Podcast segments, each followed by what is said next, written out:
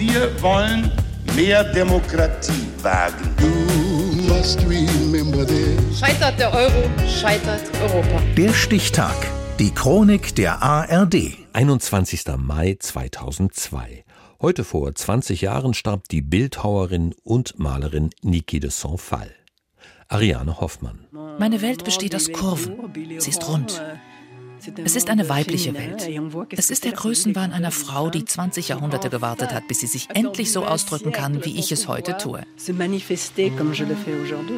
Catherine Marie-Agnès, genannt Niki de Saint-Phal, ist eine französische Künstlerin, bekannt durch ihre kurvigen, bunten Nana-Figuren.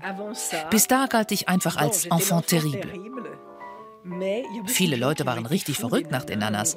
Max Ernst zum Beispiel. Er liebte die Nanas. Sie passten damals einfach zur Vorstellung, dass die Frau etwas bewegen wird. Bei ihrem Tod am 21. Mai 2002 hinterlässt sie der Welt rund 3500 Kunstwerke. Viele Leute sagten mir, was ich mache, sei keine Kunst, weil es fröhlich ist und die Leute glücklich macht. Meine Antwort darauf ist, es ist mir egal.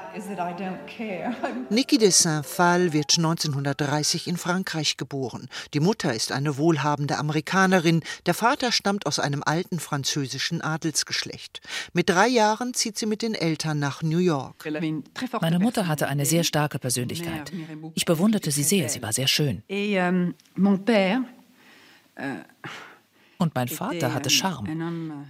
Er liebte die Frauen. Er hatte mit allen etwas. Mit den Freundinnen meiner Mutter, dem Dienstmädchen, das meine Freundin geworden war. Und er missbraucht seine Tochter ab ihrem elften Lebensjahr. Ich habe immer Verstecke gesucht. Orte, an die ich mich zurückziehen kann. Denn da ist immer diese Angst, man kann leicht in mich eindringen.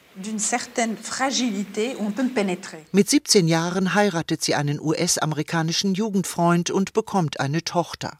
1952 geht die kleine Familie nach Paris. Erst jetzt brechen Schmerz und Wut aus Niki de Saint-Phal heraus. Mit 22 hatte ich einen sehr schweren Nervenzusammenbruch. Man verabreichte mir zahlreiche Elektroschocks. Ich begann damals alles zu malen. All meine Probleme, meine Beziehungen zu den Leuten. So bin ich darüber hinweggekommen. Für Aufmerksamkeit sorgt sie durch ihre Schießbilder. Große Wände mit eingearbeiteten Farbbeuteln, auf die sie mit einer Pistole schießt. Stellen Sie sich ein schneeweißes Gipsrelief vor. Eine Skulptur, die blutet. Eine Skulptur in Tränen. 1960 lässt sich Niki scheiden und zieht zu dem Schweizer Bildhauer Jean Tinguely. Kurz darauf entstehen ihre berühmten Nanas. Das französische Wort Nana steht für eine selbstbewusste, erotische Frau. Sie sind befreit von all dem Blödsinn, von Sentimentalität, Ehe, Masochismus. Sie sind einfach sie selbst. Sie sind unabhängig, sie sind fröhlich. Und sie sind groß, überlebensgroß. Ich wollte, dass die Männer neben den enormen Damen klein aussehen. Ich wollte, dass das männliche Geschlecht ein wenig erdrückt wird in dieser Gesellschaft, die uns unterdrückt. Ab den 1970er Jahren ziehen ihre Nanas ein in die renommiertesten Museen der Welt. Paris, New York, Rom, Stockholm. Niki de Saint-Phal gestaltet einen farbenfrohen Garten in der Toskana und die Grotte im großen Garten in Hannover. In dieser Zeit wurde ich von einer sehr schweren Krankheit befallen. Ich litt unter rheumatischer Arthritis und konnte kaum mehr gehen. Doch ich sagte mir, ich werde nicht aufhören zu arbeiten. Wegen Bronchitis und Asthma zieht sie 1993 nach San Diego in das milde Klima von Kalifornien. Dort stirbt Niki de Saint-Phal am 21. Mai 2002 mit 71 Jahren.